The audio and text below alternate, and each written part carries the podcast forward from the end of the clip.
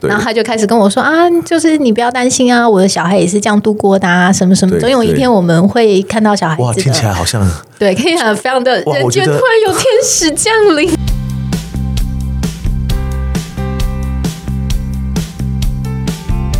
一谈就赢 Do It Right Thing。大家好，我是 Alex 郑子豪，欢迎收听一谈就赢。我们希望透过这个 Podcast 频道，让大家都对谈判有更多的认识，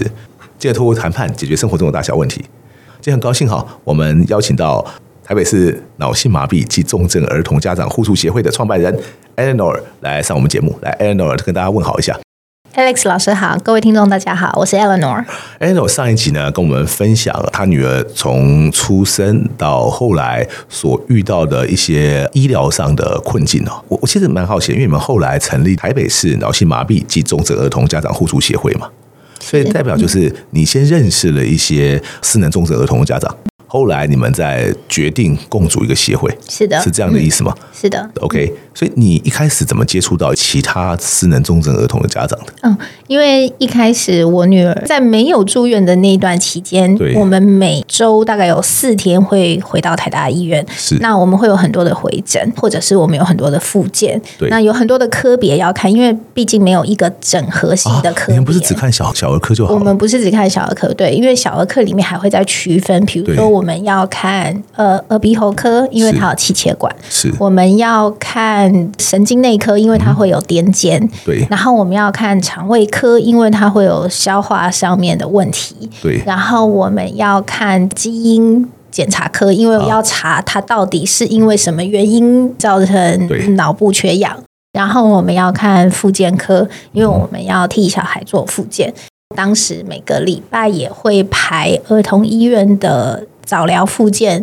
一个礼拜可能有两堂或是三堂课。对然后有时候我们要看胸腔科医生，因为他有做胃造口手术，所以我们要看小儿外科医生的诊。如果是当天有诊，我可以一天看两到三个诊可。是很难啊呐、尤对其但是是台很大难。虽然我自己没有在台大小儿科就诊的经验，我在台大其他科别有就诊嘛。人通常山我人海对啊，我们通 常对看一位医生的诊，搞不好一个上午或一个下午是就就没有没了。错，没错。所以我们去台大的时候，我们通常都是时间都是以半天为起跳，就是四小时为 OK 最低单位。对，那在这四小时当中呢，我当然还是会有抽痰、灌食跟排痰的需求对嘛，啊所以我们通常都是哦，要先排好今天我几点要出嗯门，然后出门之后呢，我要带多少的他的生理用品出去，因为我要预估我今天出门到家里的时间大概多长，是然后这中间呢，我需要灌食几次，嗯我需要灌水几次，我需要排痰几次，我需要抽痰几 次，然后我可能还要换尿布几次，哇，对我真的 所以我们出门的时候就是。很像出国哦当个妈妈行李真的好辛苦箱真的超多的，可以想象一般新生儿出门的时候已经有很多东西了嘛，对对不对对？除了那些东西之外呢，我还要再加上抽痰机，对然后我还要再加上化痰机是，然后我还要再加上它的食物。我们是灌食，所以对是搅打过的食物，对小朋友随吃便的买一食个物，东对西对对，不是一般的食物。然后再来就是我还要带这个植物加热器，好，然后我还要带很多的抽痰管、歪纱、纱布、棉棒、酒精消毒、手套、湿纸巾啊、卫生纸那些全部都要随身携带在它对很大的一个盥洗包里面。然后因为有时候有时候会拉肚子，好，对那那时候你随身上一定要随时准备就是更换的衣服，可能对我们一出门。一次要带两三套衣服，你这样一个人可以应付得过来？一个人当然是应付不过来，因为我要负责开车。对啊，所以呢，那个时候就是我刚刚上一集有说，毕竟我是一个比较幸运，就是家庭对支持度比较高的。对那所以那个时候，我们除了请一个外籍看护工以外，我们还有就是阿公阿妈的对陪同，对所以我们一次出门就是。行程浩大，这样子、对啊就是我必须先把车子开到医院的门口，是然后让他们全部东西下车。不要忘了，我们还有婴儿推车，因为当他然不会啦走路嘛，对啊不对？所以我要先把所有东西全部放下来之后对，然后再让我的妈妈跟个外籍看护工一起先去门诊报道可。是你认识这么多家长，真的每个家长都有这么多人可以协助没有，有他。些家长就是一打一，他就那怎么是可能呢对怎么可能他，做得到所这种以事情他身上就要背超多无敌多的东西的。嗯对，然后他自己也不开车，他自己不开，他就叫富康巴士。有些家长会请爸爸接，对，四个小时以后才来接对走，就是讲爸爸好搞固不好定也时是要去间。上班呢。啊对，所以就是嗯，有些爸爸到最后就消失了嘛，有些家长爸爸到最后就是他就是直接消失了，因为他没有办法承受这些这种压这种状况很多吗？嗯，还蛮多的。那有些爸爸他是直接选择逃离这个家庭，所以他不见了。嗯，这种事情在重症失能儿童家庭中还蛮常发生的。嗯，可以说，呃，当家里有一个失能重症儿童的时候，搞不好连婚姻都会受到一些影响。对，我觉得婚姻受到影响是一定的，因为其实不管你的孩子是健康的孩子，或者是失能重症儿童，其实他毕竟都是一个人生很大的转变嘛。对，从小到大，对没有人学怎么当父母嘛。是就算是一个正常新生儿，你都会历经一些自己心里的自我调试，或者是跟配偶的调试。但是这件事情在失能重症儿童上面，议题会更加被放大。呃我们认识的家长中，中有一些爸爸是非常非常有照顾能力的对我，想甚甚至主要照顾者是爸爸。嗯，就是少数的家庭是这样子的，那大部分的家庭就是呃主要照顾者都是妈妈一个人，然后可能爸爸负责赚钱，但他没有照顾的能力。嗯，就是我就只负责赚钱，那其他的事情我我无能为力。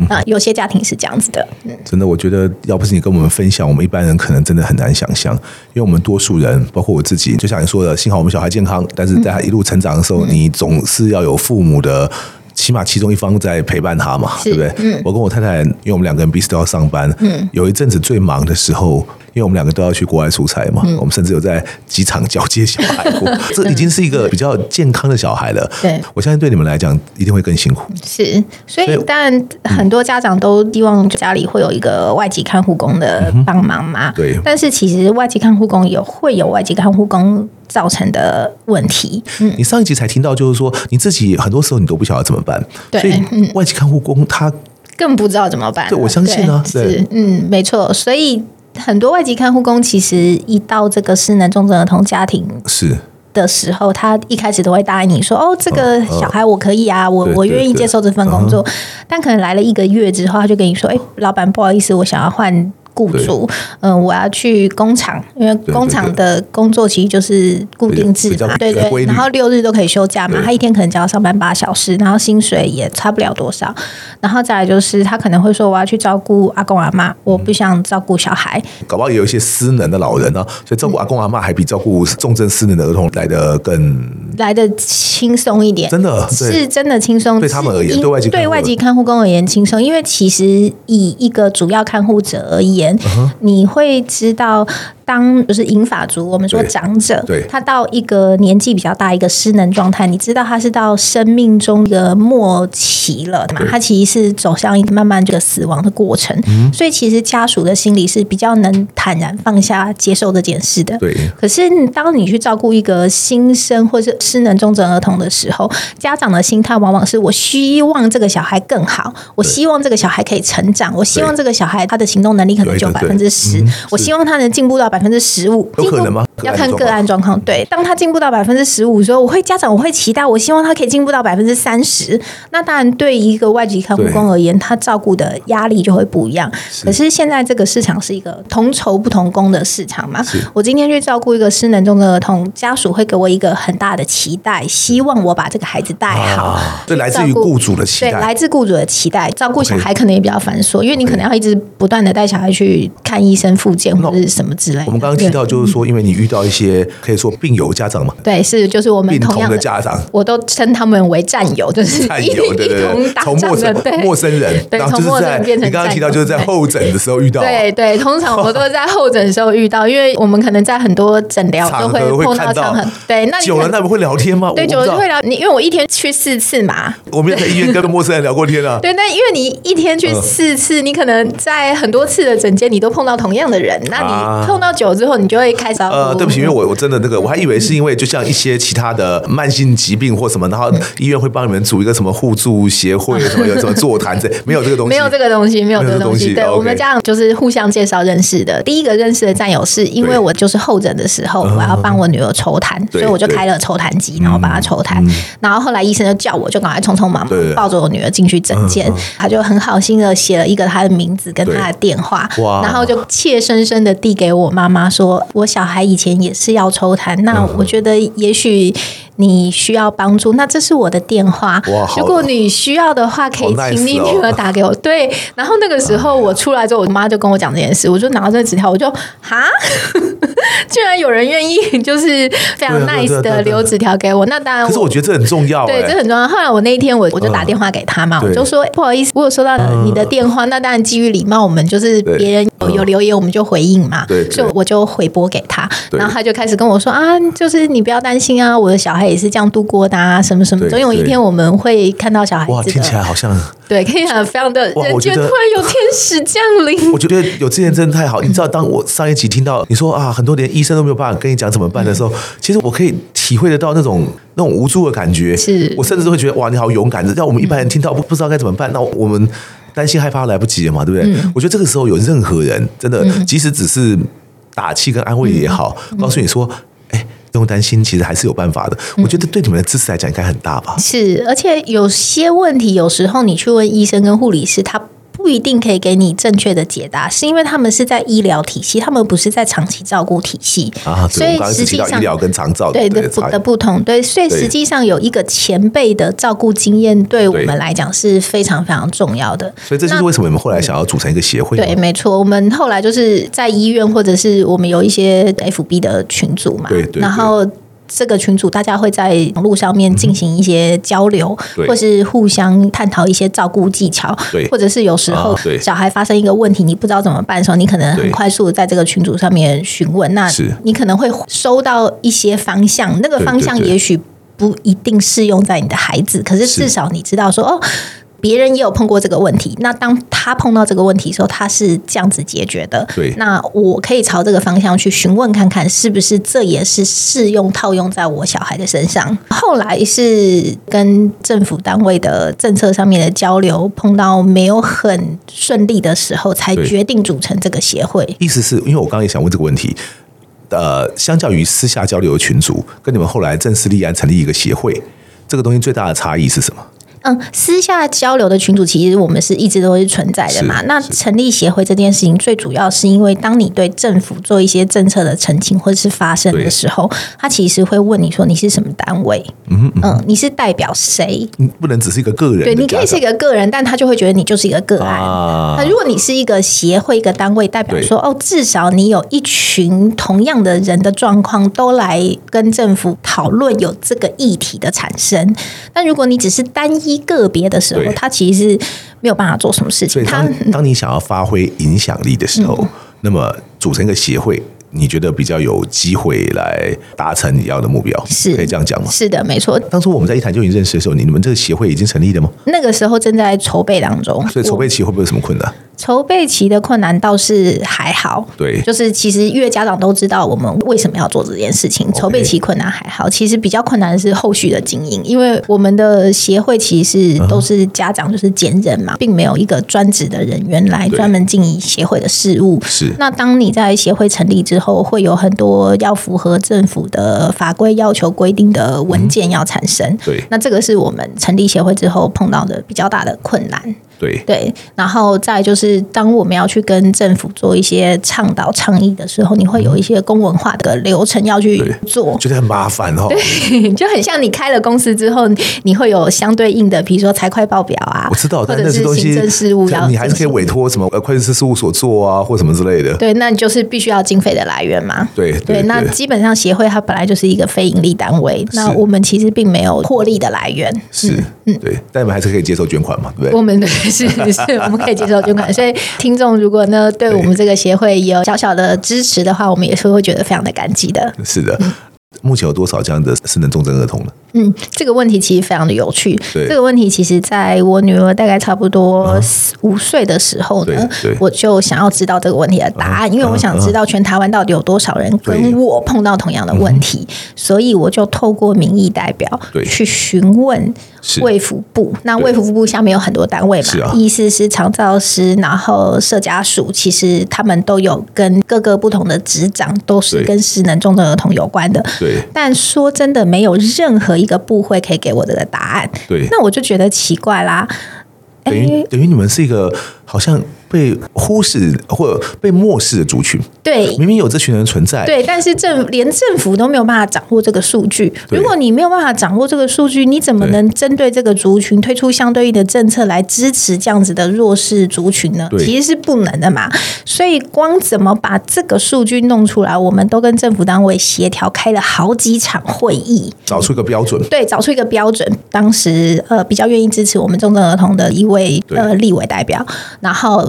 由他来发出会议通知，邀请了健保署、长照司、社家属各个嗯对不同代表，还有他们的资讯室。对然后一起到立法院里面讨论说，我们到底要怎么把全台失能重症儿童的数据抓出来？那这个协调会一开始其实是非常的不顺利的，嗯因为对政府而言，我为什么要帮你抓这个数据？我现在各部会有各部会要做的事情，我替你抓这个数据干嘛？会知道我们在第一集的时候，我们有提到嘛 a l 来报名我们这个课程，我就很快跟他说，我我们当然很欢迎呢、啊可是我还是要跟他讲说，我不知道我的课程可以为他带来什么样帮助，因为我知道他的。目标是很远大的，他不是要解决他的问题啊，还要解决全台湾跟他一样家里有一个失能重症儿童的人这些问题啊，而这东西需要政策的支持嘛，很多东西，假如目前政策不支持，我们就要看看说我们有没有呃修法的可能。那么我们能不能引起更多人的重视跟关切嘛？所以我不知道听众朋友呃有没有体会到我们刚刚讲的这个问题，连我自己都感受到这种很难失利的一点是，我们今天不是要讲社会冷漠哦，我们也不是要讲说哎呀政府很糟哦，我们要讲什么你知道？可是你根本不知道我们台湾有多少这种人的存在啊，所以到最后每个人讲的都只是一个个案。讲白一点，然后个案个案就照个案的方法处理的时候，就等于是放生他们自己想办法嘛对是。我认为任何一个国家，你我们今天要提供的是一个有保障的社会福利。嗯，社会福利是提供给那些需要的人。是我们好好交我们的税，我们好好交我们健保费。我们之所以这样做的原因是，这个社会有很多需要资源的体系，嗯，他们可能需要资金的来源，嗯，我们大家共同生存在一个社会，所以我们做这种事情是理所当然的，嗯，而政府在